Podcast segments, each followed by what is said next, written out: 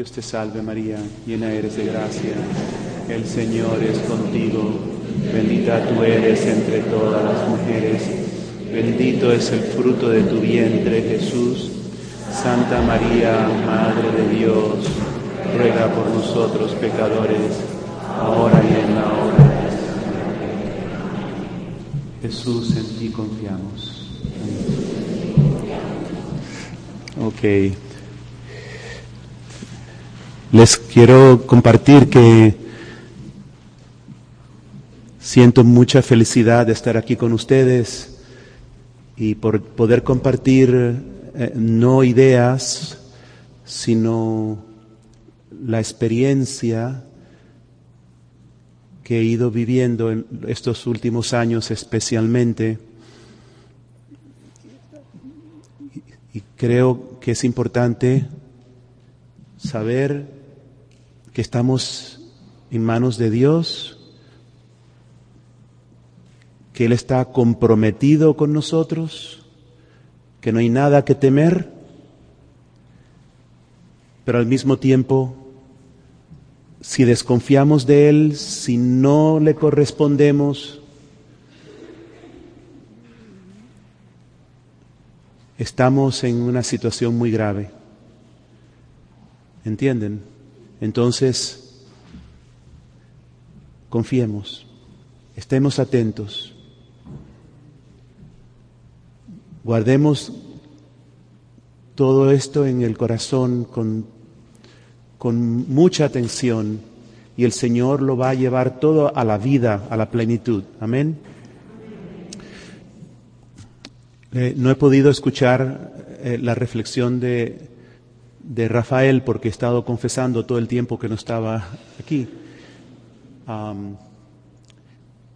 la primera reflexión que di fue sobre cómo vivir mi realidad de sufrimiento.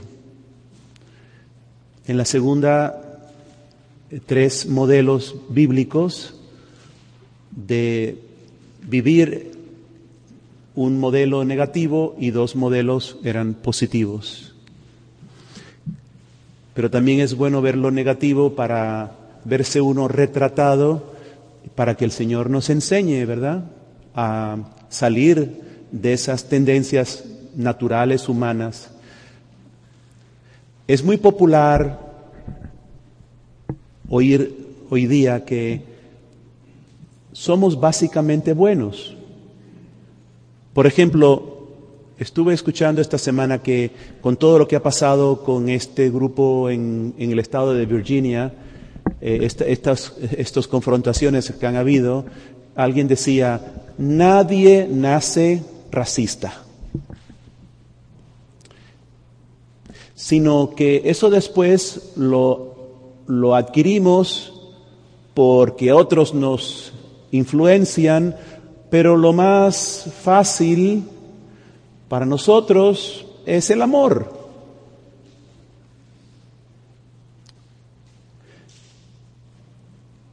No es verdad. Es cierto que nadie nace racista, pero sí nacemos con pecado original.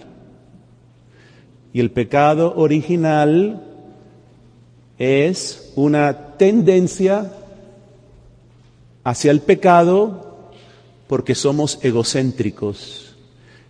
Y al ser egocéntricos, centrados en nosotros mismos, pues esto florece como racismo, como egoísmo, como ira, como mil diferentes tipos de pecado, que nos son muy fácil caer en ellos. Y el amor, que es para lo que fuimos creados, para lo que el Señor nos da la vida y la gracia, es una conquista de cruz. ¿Sí? Entonces,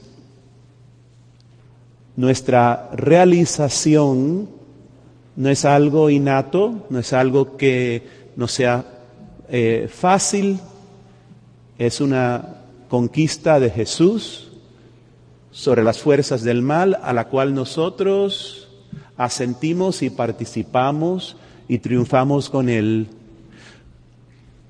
pero si es algo sencillo, es radical, es costoso, pero es sencillo. Es un camino sencillo de amor.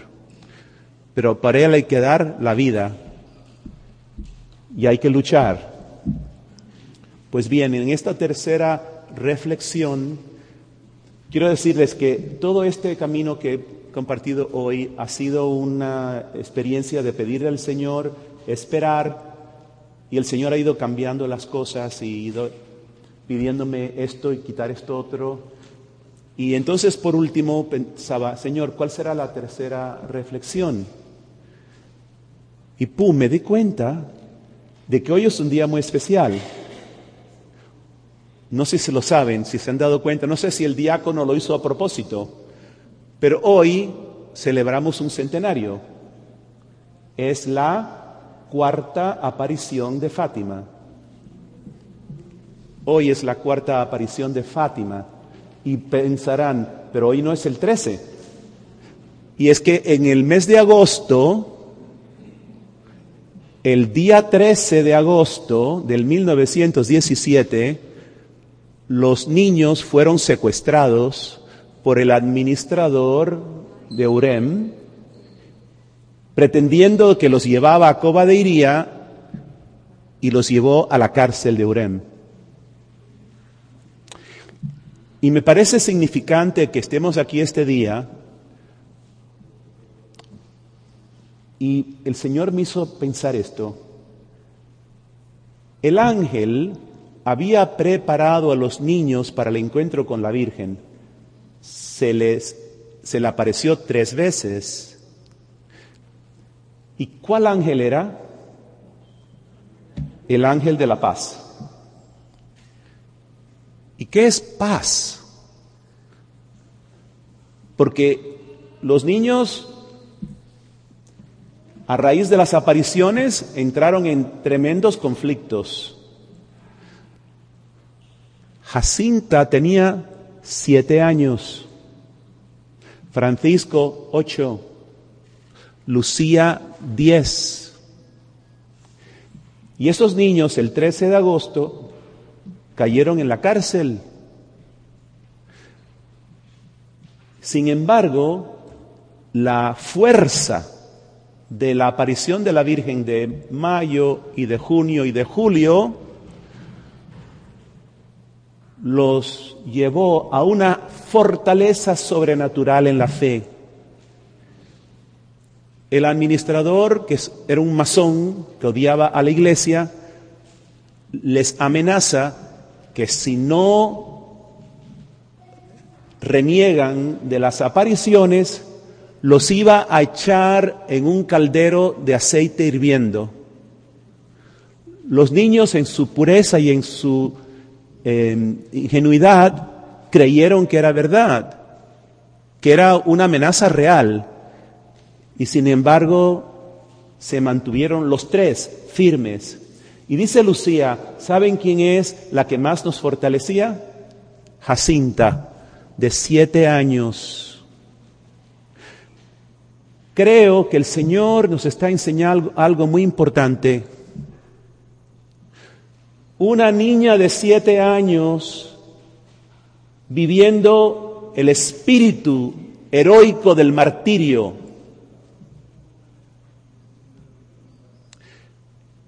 Juan Pablo II, Benedicto XVI y el Papa Francisco, los tres han dicho que Fátima es más actual hoy que nunca.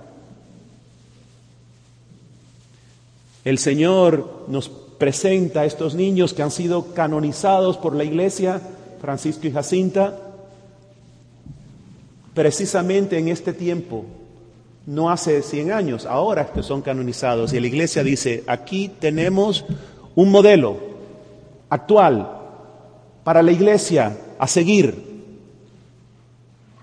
Estamos en batalla y no es con ejércitos al estilo del mundo, un ejército de niños, de almas puras, de gente humilde y sencilla, donde el poder de Dios se pueda manifestar. Y por eso siento que estamos aquí precisamente hoy. El Señor quiere levantar este remanente fiel como un ejército fuerte para estos tiempos. Y por esto quería aprovechar esta tercera reflexión para meditar, así un esquema, eh, los acontecimientos de Fátima, para aprovecharlos, porque quizás sabemos ya que la Virgen nos pidió que rezamos el rosario, sabemos algunas cosas que hacer, pero hace falta también meditar el trasfondo, el espíritu de Fátima, el sentido del corazón de la Virgen en estas apariciones. Empezamos de esta manera. Primero vieron tres apariciones del ángel de la paz. Y vamos a ir meditando un poco lo que va transcurriendo y lo vamos guardando así en el corazón. Quizás pedazos han oído aquí y allá, pero si lo podemos tener ahora todo integrado, es muy provechoso. Les dice el ángel, aprendan a rezar así. Dios mío, yo creo en ti, yo te adoro, yo te espero, yo te amo. Te pido perdón por los que no creen, no te adoran, no te esperan, y no te aman. ¿Se han dado cuenta? Yo no adoro solo por mí. Te adoro por los que no te adoran, porque son mis hermanos, porque me aflige la condición en que se encuentran. ¿Y por qué me aflige? Porque los amo y porque Dios los ama. Y esto va a ser un tema importante en las apariciones. No es todo acerca de mí. Es que Dios desea salvar a la humanidad y te ha hecho a ti y a mí corredentores. Entonces sí, yo creo, yo adoro, espero, te amo. Pero también te pido perdón por los que no lo hacen. ¿Y cómo voy a pedir perdón si yo no cometí la falta? Porque son mis hermanos. Mira, si un hijo tuyo le tira una piedra a la ventana del vecino, tú vas y le pides perdón al vecino, tú no lo hiciste, pero es tu hijo. Hay un vínculo de amor, son la misma familia, y tú te sientes responsable. Entonces, en vez de juzgar, de condenar, de criticar, hemos de sentir el dolor del Señor, de los que no creen, no esperan, no adoran, y nosotros clamar a Dios, perdón Señor. En otra visita, el ángel les dice, recen así. Santísima Trinidad, Padre, Hijo, Espíritu Santo, te adoro profundamente y te ofrezco el precioso cuerpo y la sangre, el alma y la divinidad, presente en todos los tabernáculos del mundo, en reparación de los sufragios, sacrilegios, indiferencia, por medio de las cuales él es ofendido. Por los méritos infinitos del Sagrado Corazón y del Inmaculado Corazón de María, pido humildemente la conversión de los pobres pecadores. Ahora, ese sentido de solidaridad con los pecadores en el amor, de pedir por ellos, los niños son educados por el ángel a ubicarlo en la Eucaristía. Jesús dio su vida por ellos, por los méritos del corazón de Jesús, del corazón de la Virgen, unido a Cristo que está presente en todos los tabernáculos, me ofrezco por ellos.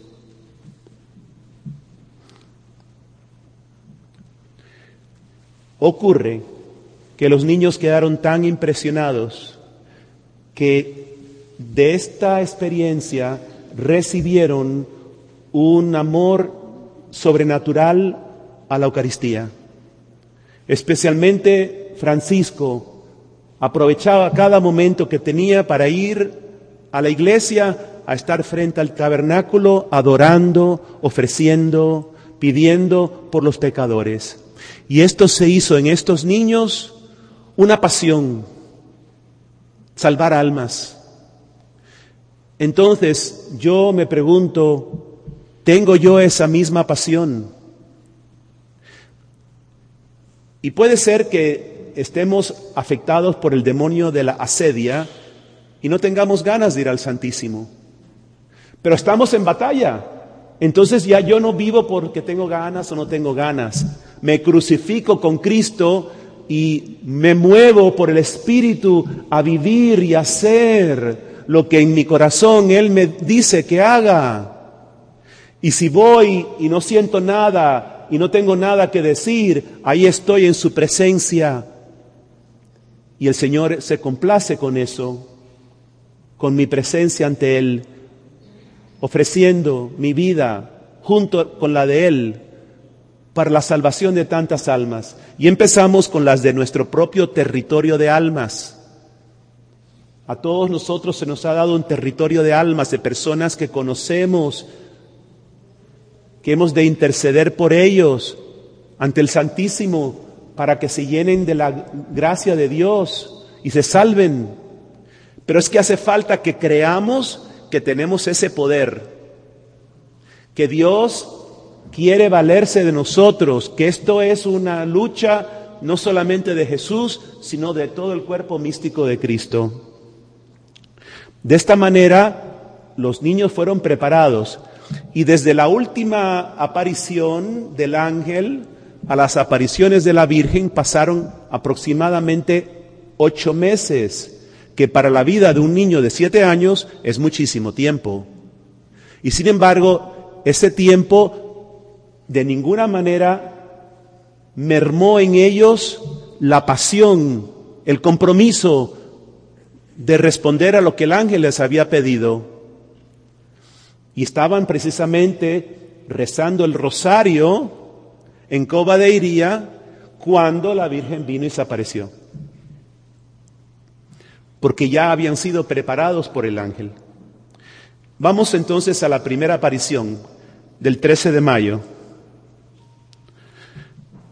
Fue en la fiesta de Nuestra Señora del Santísimo Sacramento. No sé si sabían esto. La primera aparición de la Virgen de Fátima fue en la fiesta de Nuestra Señora del Santísimo Sacramento hay una pedagogía en el camino de Dios.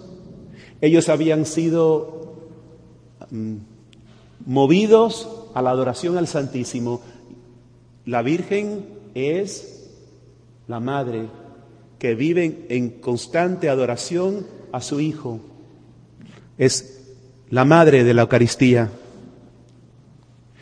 Y la Virgen les preguntó, ¿se ofrecerán a Dios y tomarán todos los sufrimientos que Él les envíe en reparación por todos los pecados que le ofenden y por la conversión de los pecadores? Lo mismo del ángel. Ahora lo dice la Virgen. Y otra vez les digo, ¿qué está ocurriendo aquí? La Virgen les está pidiendo de una forma muy sencilla, ¿serán ustedes mis almas víctimas? ¿Qué será alma víctima? Ofrecerse a Dios, tomarán todos los sufrimientos que Él les envíe en reparación por los pecadores que lo ofenden y por la conversión de los pecadores. Y hay dos respuestas, o sí o no. Ah, no, me da miedo, vamos a ver, a lo mejor el año que viene, o sí o no. Los niños dijeron que sí. ¿Y qué has dicho tú? sí o no, o simplemente no respondes porque te quedas mudo ante la pregunta. Es asombroso cuántas personas profesan tener devoción a la Virgen de Fátima, pero dicen, de alma víctima no quiero saber nada. Pues es incoherente, porque es lo que la Virgen les pide a los niños. Y incoherencia no es camino de santidad. Y lo mismo digo para los devotos de Santa Faustina, del Padre Pío, de cualquier santo, de, Santa Teresita del Niño Jesús, todos tienen en común la ofrenda de sus vidas, la disponibilidad a sufrir para salvar almas. Es una transformación de la mente, del pedir, del querer a Dios que haga lo que yo busco, porque son cosas buenas que yo quiero, a una entrega incondicional por la salvación de otros, porque mi vida ya no es mía para ni siquiera para ofrecer por lo que a mí me dé la gana. Porque mi vida es del Señor. Se ha convertido en una ofrenda en Cristo al Padre. Esto es la plenitud del bautismo. Esto es, por lo tanto, la realización completa de nuestro ser. Esta es la santidad. Y por lo tanto, esta es la auténtica felicidad del hombre. Honestamente, muy pocos van por ahí. ¿Y tú? ¿Por dónde vas? ¿Te has puesto en sintonía con el miedo que esto te da? Miedo a Dios. Desconfianza a Dios. No lo tapes, no lo justifiques. Porque si tengo la humildad de reconocerlo y pedir al Señor la gracia, él me va a sanar. Y me va a dar el amor necesario y el amor echa fuera al miedo. Es un proceso. Pero lo quiero. ¿Cómo le tengo miedo a Dios? ¿Cómo lo prefiero de benefactor, pero no de esposo? para yo poderme reservar en lo más íntimo de mi ser, donde Él no pueda tocar, porque tengo miedo que si toca, me va a llevar por un camino que no quiero. Esto es lo que hizo estos niños santos, no el hecho de que tuvieron la aparición. Las apariciones son una gracia, una invitación, pero podrían haber dicho que no. Lo que los lleva a la santidad es que le dan un sí rotundo al Señor. Después de que dijeron que sí, la Virgen les dice claramente a niños de 7, 8 y 10 años, ¿ok? Porque a veces pensamos, no, a, estas cosas no le hablemos a los niños porque son muy chiquitos. Para ellos, Mickey Mouse y Pluto. Más nada. Después que ellos dicen que sí, ¿qué les dice la Virgen? Tendrán que sufrir mucho pero la gracia de Dios estará con ustedes y los fortalecerá. ¿Les parece poco? La gracia de Dios. ¿Qué será eso? ¿Cómo será esa gracia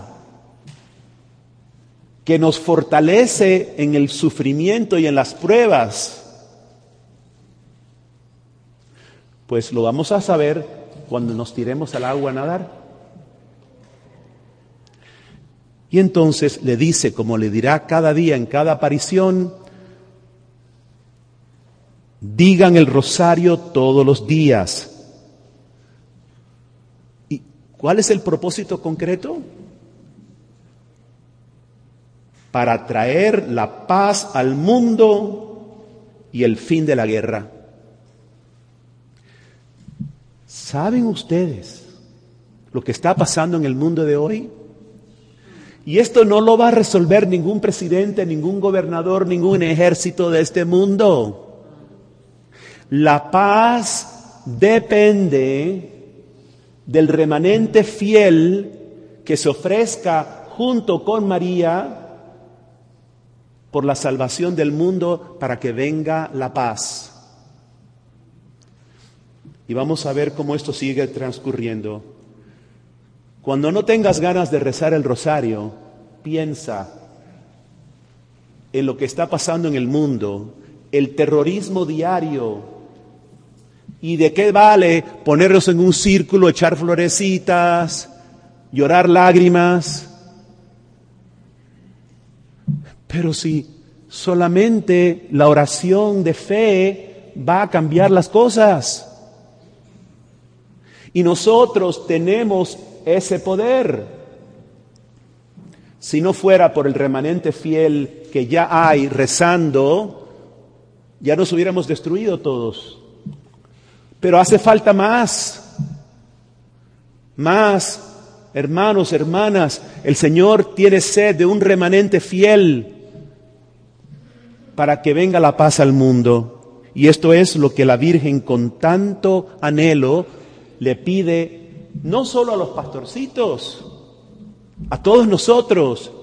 Y esto es lo que el Papa nos está diciendo. Hoy día es más actual y más imperante este mensaje que nunca.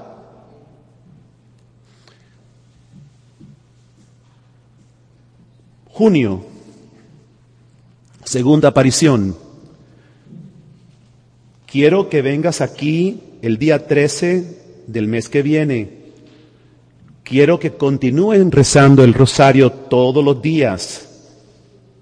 Después de cada misterio, mis hijos, quiero que recen de esta manera. Y esto se ha hecho parte ya de nuestro rosario, ¿verdad? Oh mi buen Jesús, perdona nuestros pecados, líbranos del fuego del infierno, lleva todas las almas al cielo, especialmente las más necesitadas de tu misericordia de tu divina misericordia. Ya nos está hablando de la divina misericordia. Pero el eje del mensaje continúa lo mismo que comenzó con los con, con el ángel. No recen solo por ustedes. Recen también por los pecadores. Y les hace conciencia cada vez más del horror que es el infierno. Pide perdón por los pecados y pide por los que están en peligro de caer en el infierno. Y entonces piden que lleve todas las almas al cielo. ¿Cómo? Por la divina misericordia. Que se aplique la divina misericordia a todas las almas. Y después les dice, quiero que aprendan a leer y escribir. Quiere decir que estos niños no tenían educación, no sabían ni leer y escribir. Entonces no crean que hace falta tanto para ser guerreros del Señor. Ellos no podían ni leer el catecismo, pero lo vivían. Ahora, hagan lo que puedan, aprendan, eso sí. Y ellos preguntan, ¿Nos llevarás al cielo? Y la Virgen responde, sí, me llevaré a Jacinta y a Francisco muy pronto, pero tú, o sea, Lucía, porque Lucía es la que hablaba y la que la Virgen le contestaba, te quedarás un poco más, ya que Jesús desea que tú me hagas conocer y amar en la tierra. Qué misión más hermosa. ¿eh? Esa es nuestra misión también. Él también desea que tú establezcas devoción en el mundo entero a mi inmaculado corazón. Y en ese momento me imagino que Lucía habrá pensado, ¿y cómo voy yo a hacer eso en el mundo entero? Pero es que Dios lo hace. Cuando Dios quiere algo, hay que confiar. Y ella dice, ¿y debo quedarme aquí solita? No sola, hija mía. No debes estar triste. Yo estaré contigo siempre. Es una promesa tan valiosa.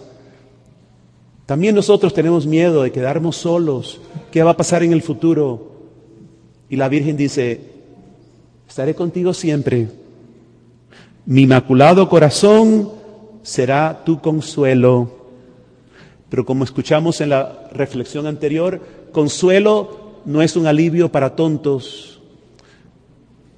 Bueno, ahí te consuelas con, como no tienes lo que quieres, ahí consuélate con esto. No, consuelo significa ánimo, fortaleza. Estoy contigo.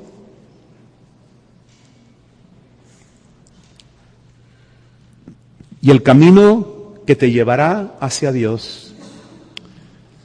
Vean cómo va progresando la formación que le va dando los niños, ¿verdad? Vamos a Julio.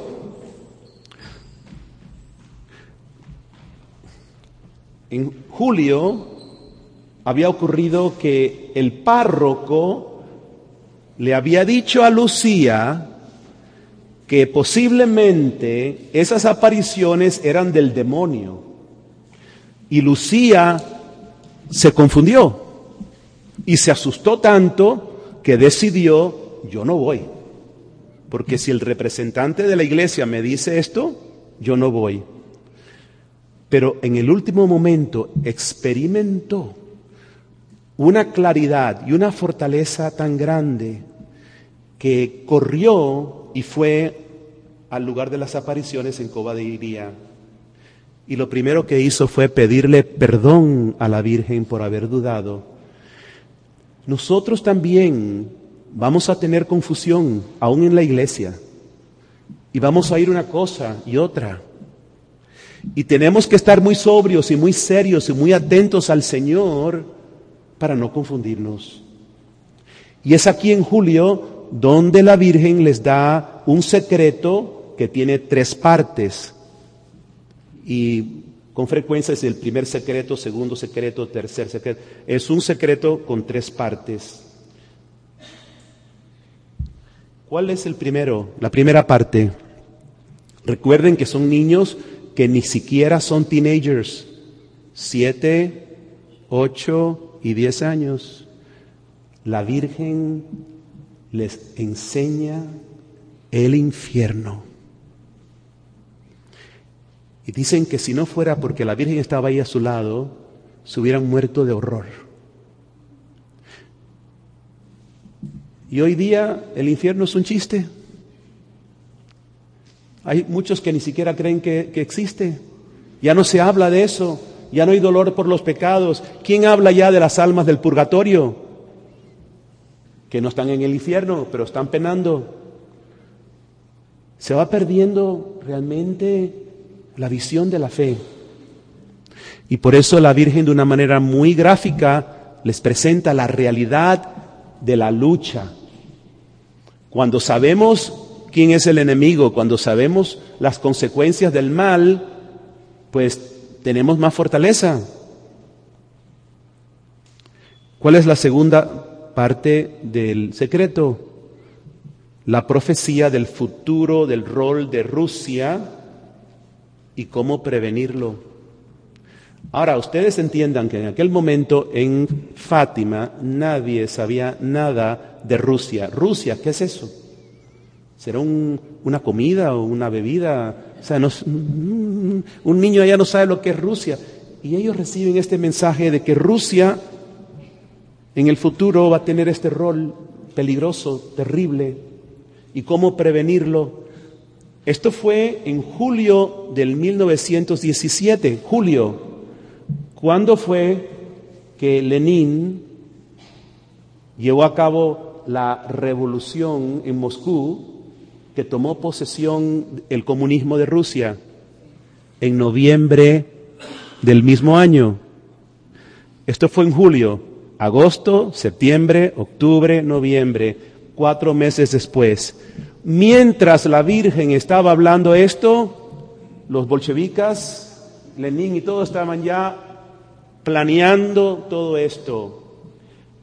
Aquí está la batalla espiritual. ¿Mm?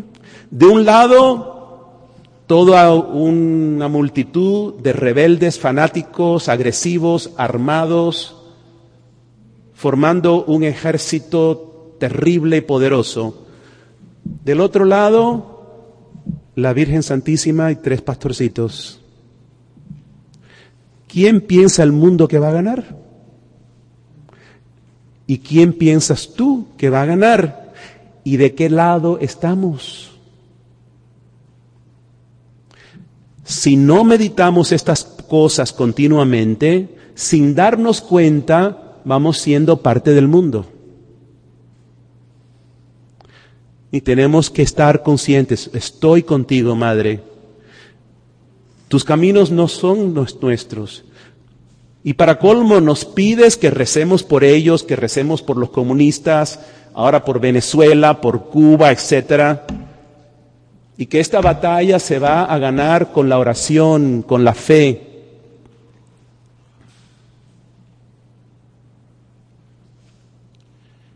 Y la tercera parte del secreto, que es el que se reveló en el año 2000, cuando se beatificaron los pastorcitos, es una visión, para hacerlo corto, porque no hay más tanto tiempo, va el Santo Padre con un grupo representante de la iglesia donde hay obispos, sacerdotes, laicos, hombres y mujeres, y van ascendiendo una loma y pasan por una ciudad devastada.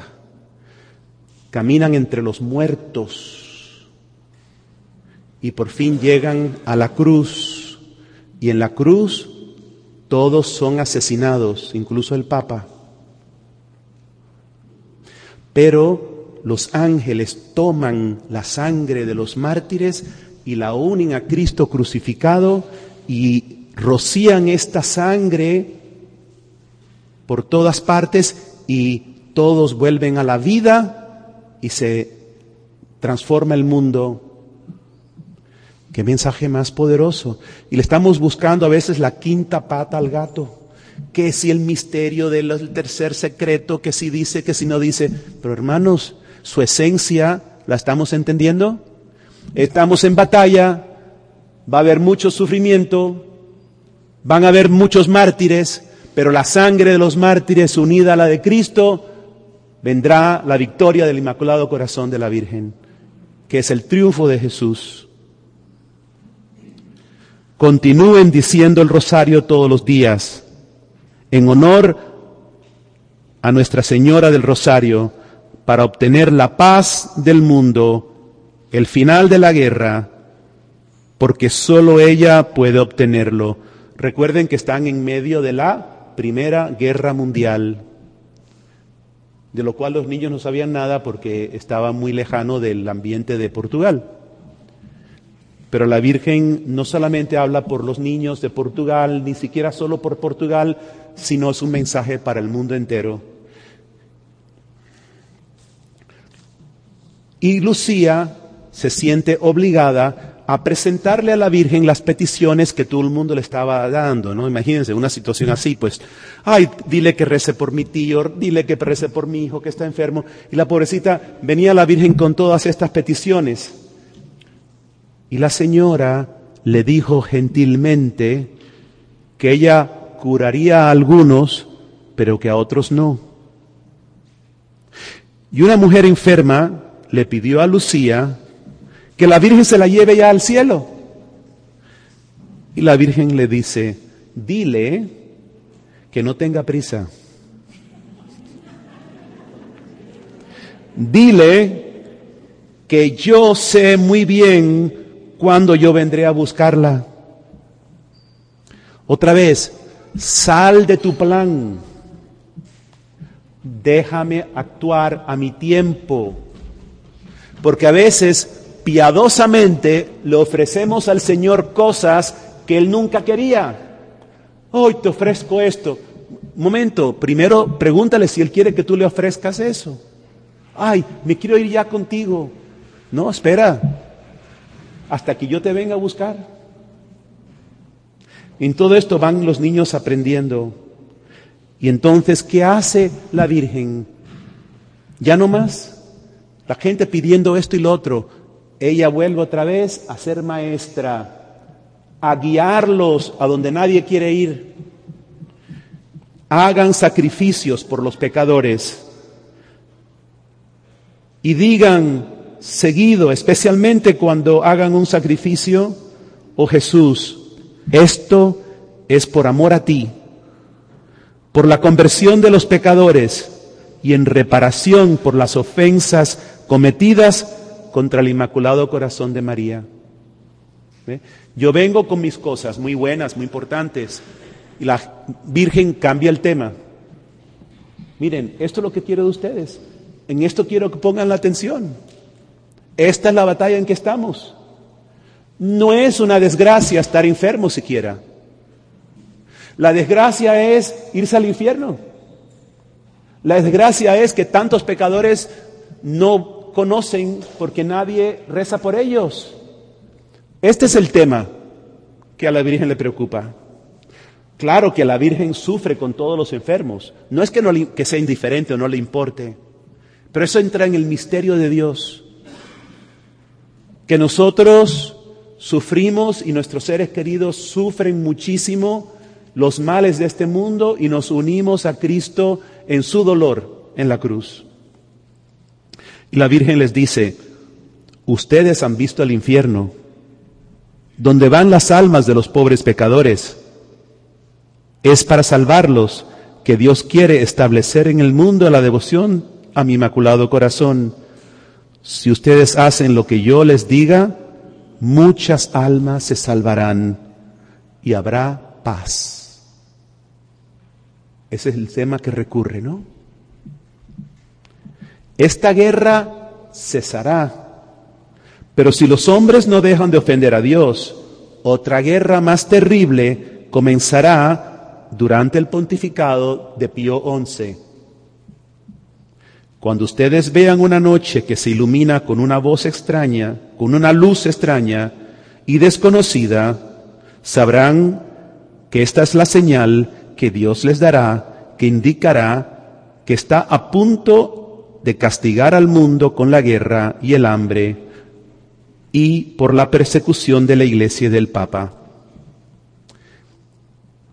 El 28 de enero de 1938, efectivamente, ocurrió una aurora boreales sumamente magnífica, extraordinaria, en el norte de Europa. Lucía, desde su celda, la vio y dijo, esta es la señal. 1938. Al año siguiente comienza la Segunda Guerra Mundial, tal como había dicho la Virgen Santísima. Se podría haber evitado si tan solo hubiese habido un remanente fiel capaz de seguir la petición de la Virgen. Pero las cosas no son blanco y negro, hay mitigación. Si no hubiera sido porque sí algunos respondieron, las cosas hubiesen sido aún peor.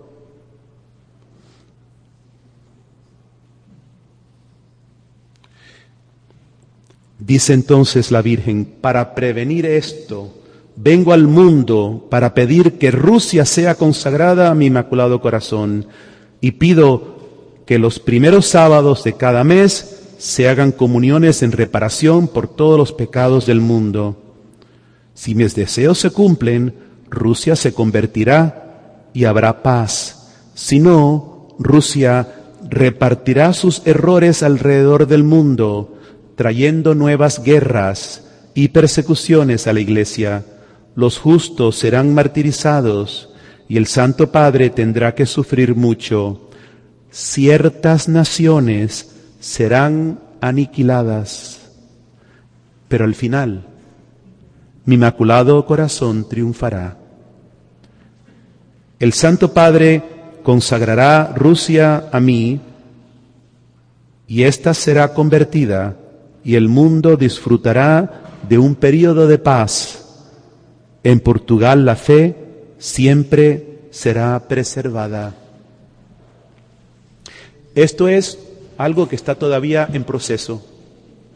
Hemos visto países que si no aniquilados han sido bastante destruidos, ¿no? desplomados en un abismo de terror, de desastre, y la guerra esta continúa va tomando diferentes facetas.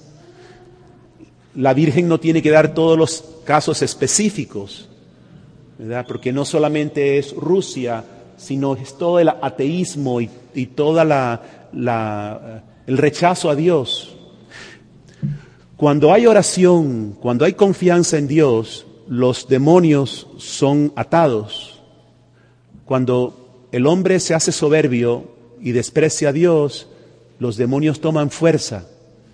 Entonces, estamos en un mundo donde nos quejamos de ver lo que está pasando, pero ¿por qué hay tanta violencia y tanta locura y tanto mal? Por la falta de Dios en los corazones. Llegamos entonces a agosto, ¿qué día?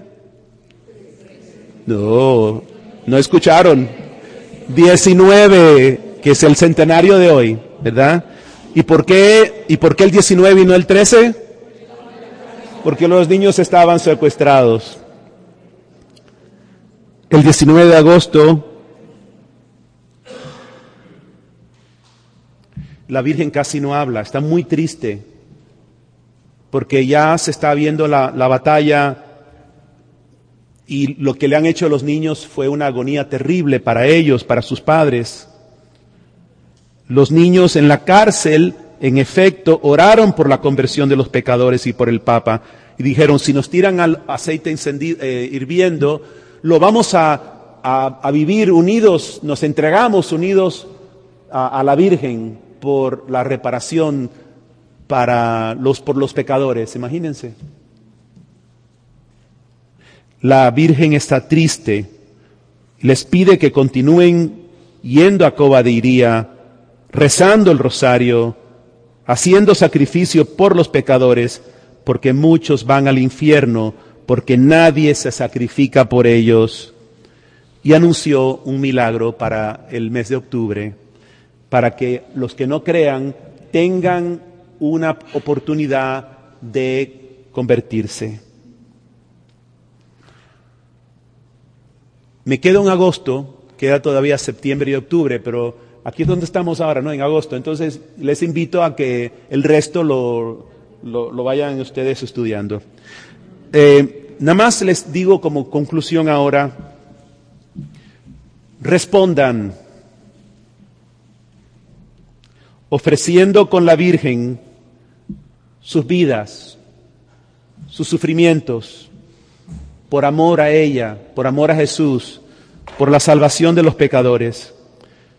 Tengan coraje, tengan celo, que Dios les ha escogido para participar del triunfo de su corazón inmaculado y para salvar al mundo. ¿Te parece poco? Mi vida rutinaria, todos los días, lavando ropa, limpiando pisos, yendo a trabajar, ¿para qué sirve? Respuesta, para que se salven muchas almas, para salvar al mundo. ¿Te parece poco la importancia de tu vida?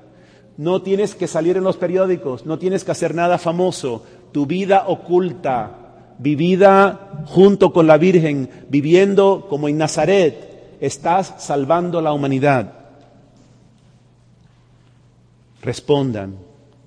Número dos, crean que somos sus guerreros, los anawims, los pequeñitos, que estamos en batalla, permanezcan firmes en vivir diariamente lo que la Virgen nos ha enseñado. No tengan miedo, ¿Se acuerdan cómo Juan Pablo lo insistía? ¿Saben por qué insistía? Porque Él conoce nuestros corazones y porque sabe que estamos paralizados por el miedo. Juan Pablo II, el gran santo, también nos dice, no tengan miedo, ya ya no más, vamos adelante. Preparen el triunfo de los corazones de Jesús y María. Conclusión, lo voy a sacar de Santa Teresita del Niño Jesús. Ella reconoce que cada persona decide cuánto, o sea, si mucho o poco, busca a Dios y desea a Dios. Por eso, aun siendo una niña, ella exclamó, Dios mío, yo lo elijo todo, no seré un santo a medias, no temeré sufrir por ti, solo temo una cosa, y eso es hacer mi propia voluntad. Acepta la ofrenda de mi voluntad. Lo mismo que los niños, sí. Santa Teresita nos presenta un desafío y es el mismo de la Virgen en Fátima. Ella vive un deseo apasionado, ardiente, de convertirse en santa. Hermanos, al final, la única desgracia no es hacer alto, bajito, lindo, feo, gordo, flaco, rico, pobre. La única desgracia es no ser santo. Si no entramos en este abandono, en esta confianza, en esta disciplina, podemos parecer buenas personas, pero no somos santos. Que Dios les bendiga.